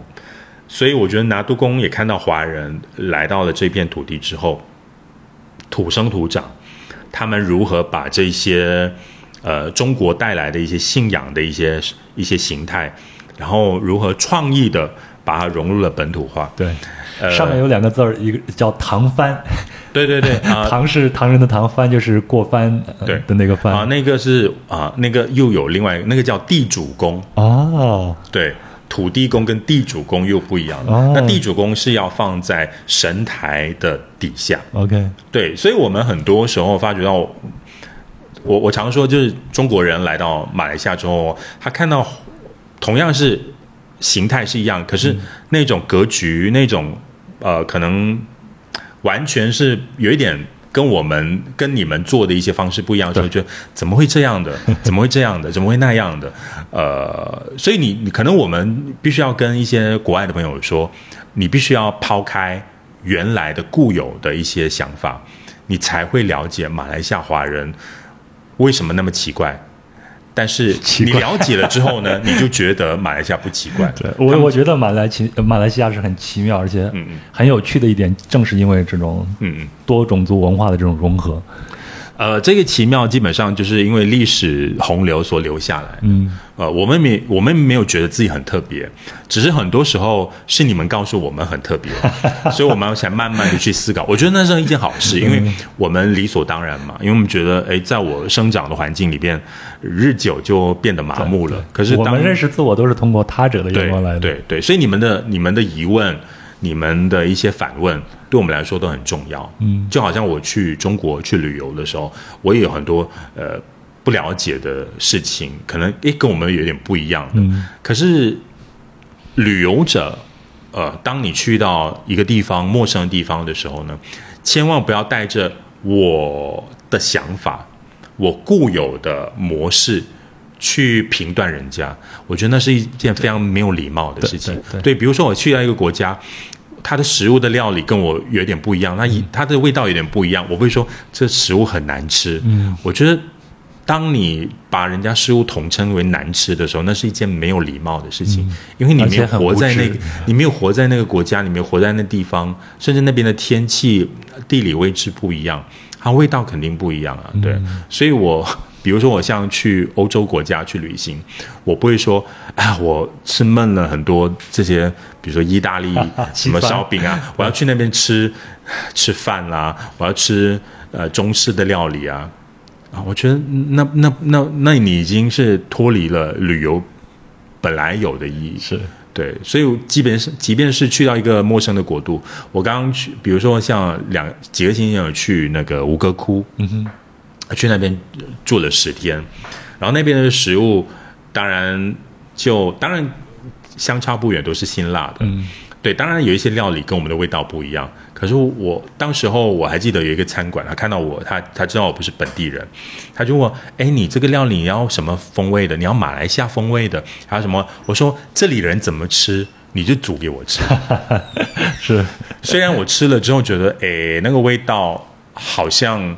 不太能够接受，嗯，可是我觉得至少我也知道了它的味道是怎么样的，嗯，对吧？所以我觉得旅游本来就是应该去尊重当地的文化，然后去接受，然后用一种比较宽容的心态去接受他们的风土民情。嗯，我我觉得这才是旅游最好玩的地方。嗯，对。说到旅游啊，壮游者毕竟是一档人文旅游的节目啊。那如果我们很简短的说，可能用几分钟的时间说，啊、既然你会推荐大家到了吉隆坡以后会去看一些什么样的地方呢？嗯，我觉得可能在打个比方，如果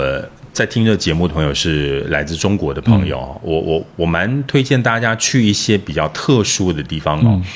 呃，当然，因为你可能在网络的一些攻略哦，大家跟你说啊、来马来西亚就一定要去槟城 啊，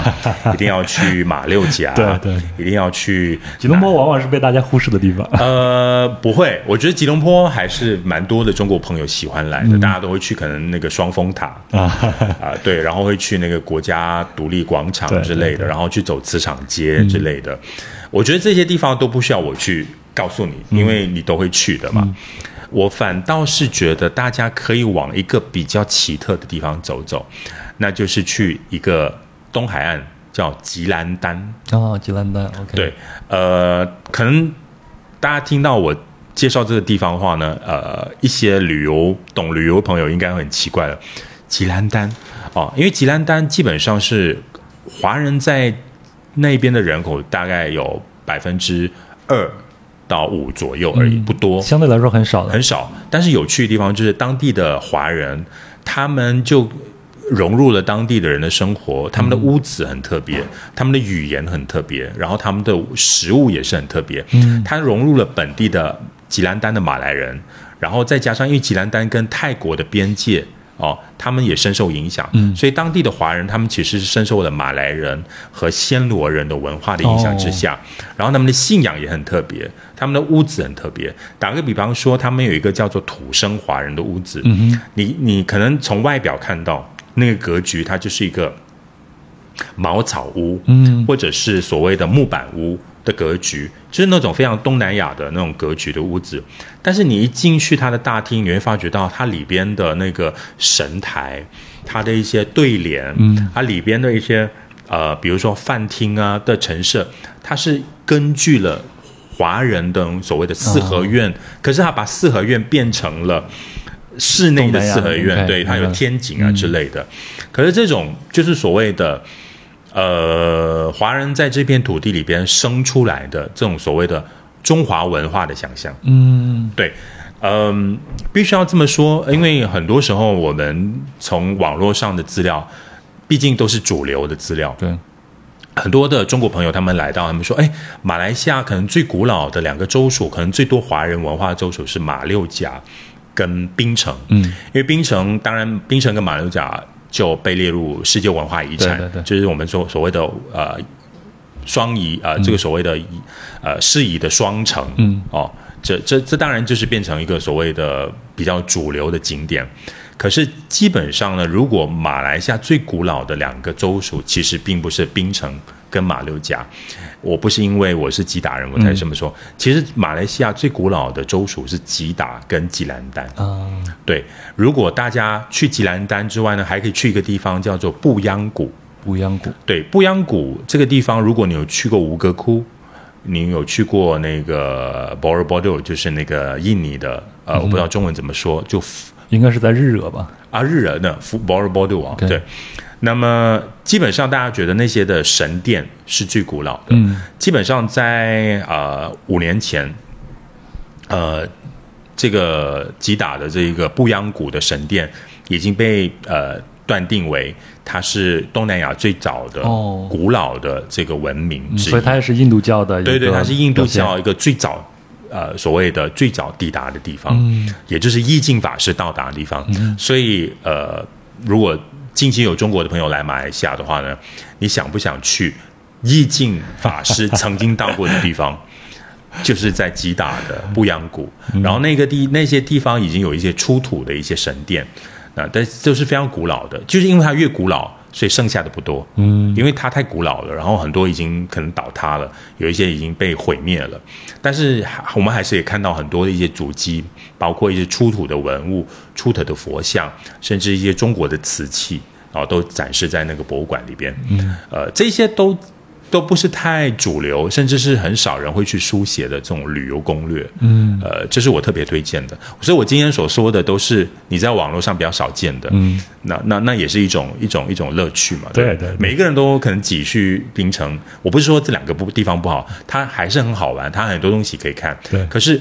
我觉得马六甲跟槟城之外，如果你想了解更多，呃，比如说看像刚才我所说的这些文明古迹的话呢，可以到这两个地方去，吉兰丹嗯特别好，然后可以到布阳谷呃布阳谷吉打的布阳谷去看看一下，对、嗯，这就是我下次来马来西亚要去的两个地方了。对。但是这两个地方也不好 走，嗯，你必须要当地的地陪，哦，对，比如说像呃，可能我有有有空的话，我可以带大家去走。嗯但是我觉得当地可能也有一些导游啊、他并不是比较热门。对，呃，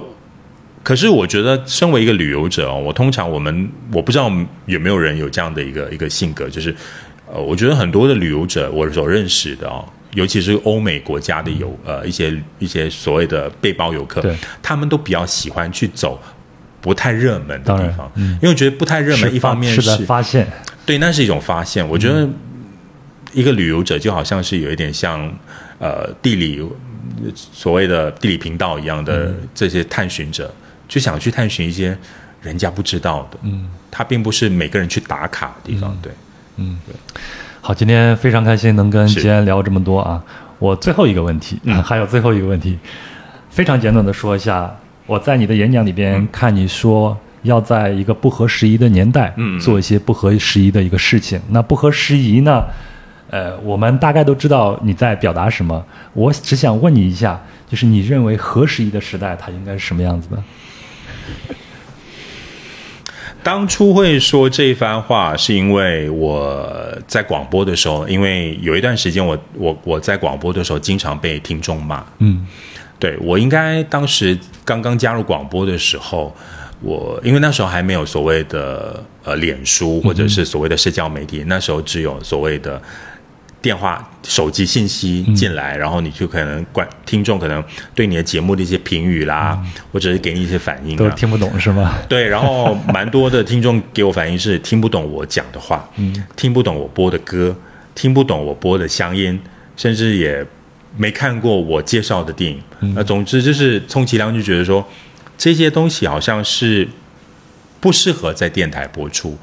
呃，我觉得就好像旅游一样，当我们在介绍一个并不是知名的景点、不热门景点的时候，人家会说你干嘛介绍我去那些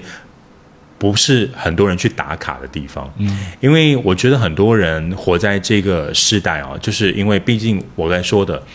大家都是世界公民。世界公民意思，当然它有另外一个点是比较负面的，就是大家都在做同样的事情，大家都不敢去触碰一些人家不敢做的事情，嗯就变成了很多时候我们会越来越变成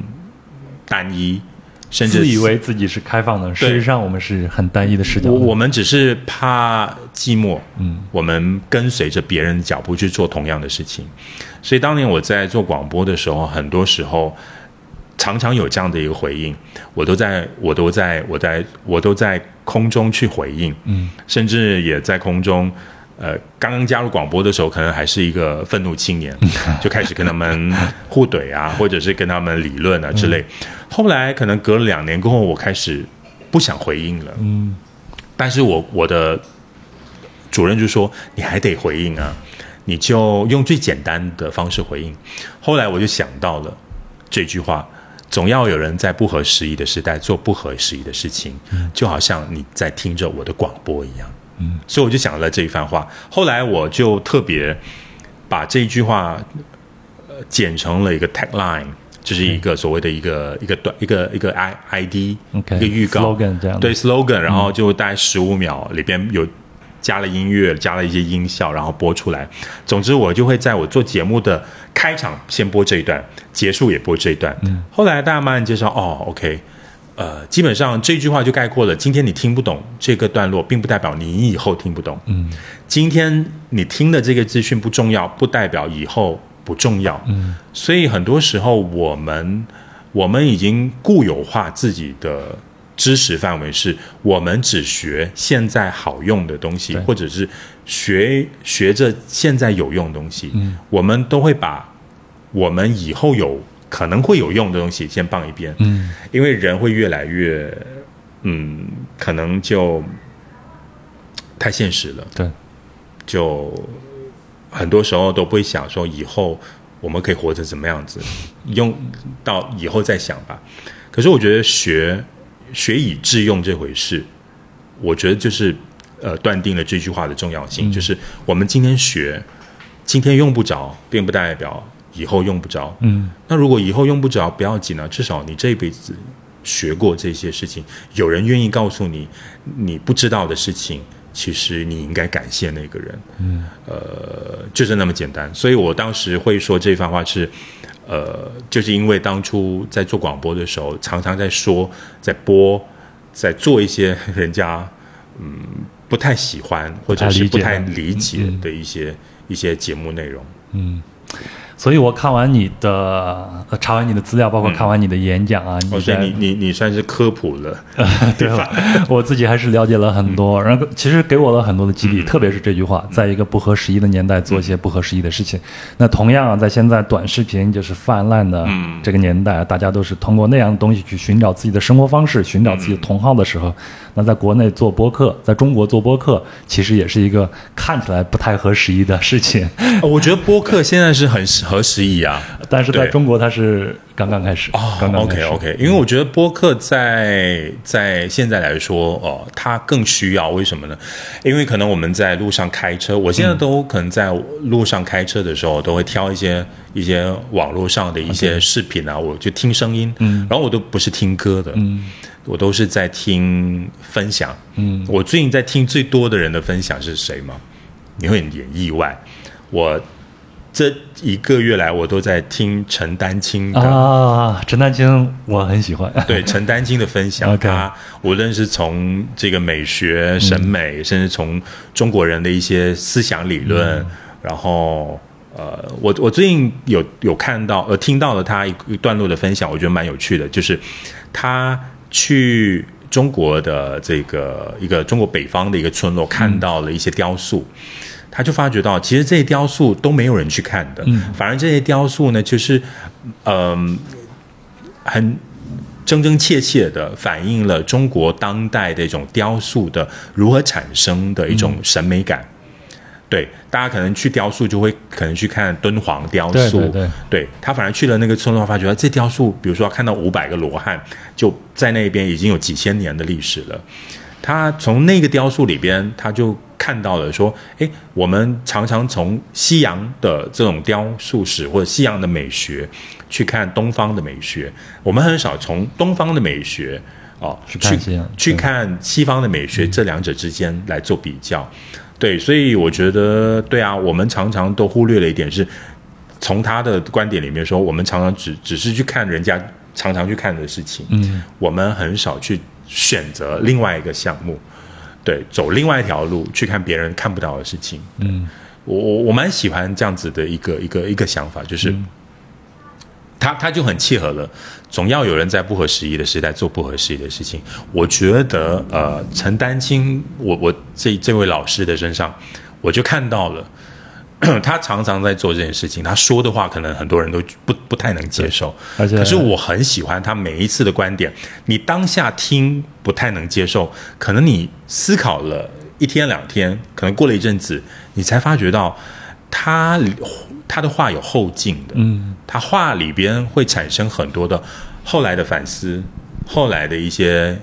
余韵未了。嗯，对，这这也是我觉得我我我希我希望能够跟这样的人学习。对，嗯，也也也同样，也同样，我也同样希望从陈丹青身上学到东西，也跟你今天这种对话，我谢谢也有很多的这种谢谢谢谢学习到的东西。谢谢谢那谢咱们今天就到这里，好非常感谢吉安，谢谢啊你希望接下来你的作品一切顺利，好吧？好，我们后会有期。嗯，拜拜。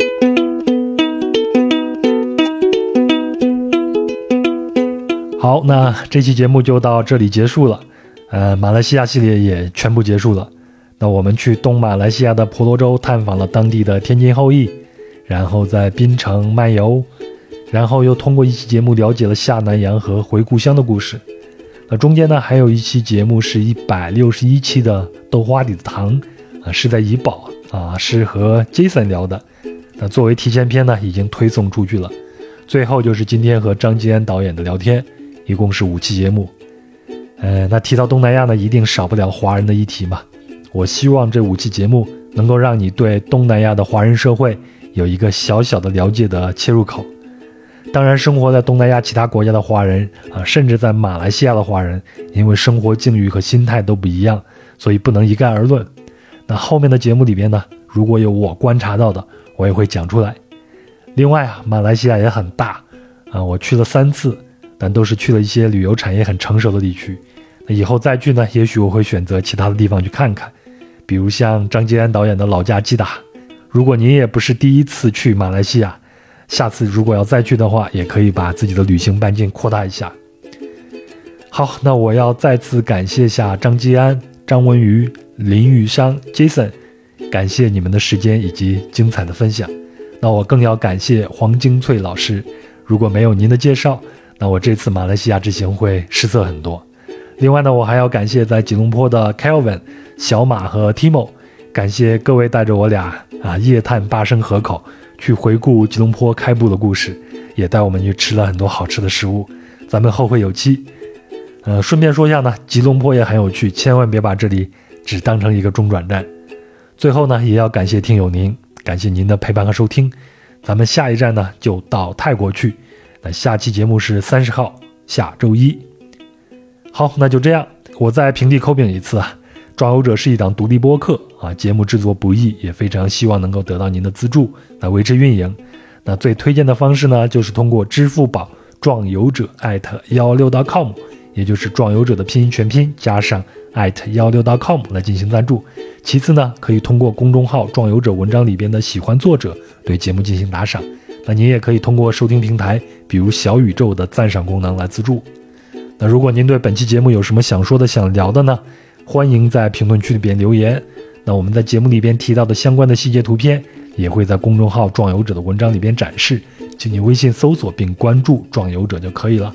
那如果您有商务合作的需求，请邮件至壮游者幺六 .com，和前头的支付宝那个账号是一样的，或者呢添加微信“壮游者二零一八”，也就是“壮游者”的拼音全拼加上二零一八。那如果您要加入壮游者的听友群呢，也是添加这个微信号，然后呢，他就会将您拉到群里边。那最后呢，也提醒您，如果使用苹果播客来收听节目，请一定要点右上角的关注；如果是其他平台呢，也要点订阅，这样就不会漏掉壮游者的更新了。也非常希望您能够转发壮游者给身边的喜欢旅行的朋友，点赞、评论和转发也是对壮游者的支持，非常感谢。好，那祝您新一周开开心心，咱们下期节目泰国再见。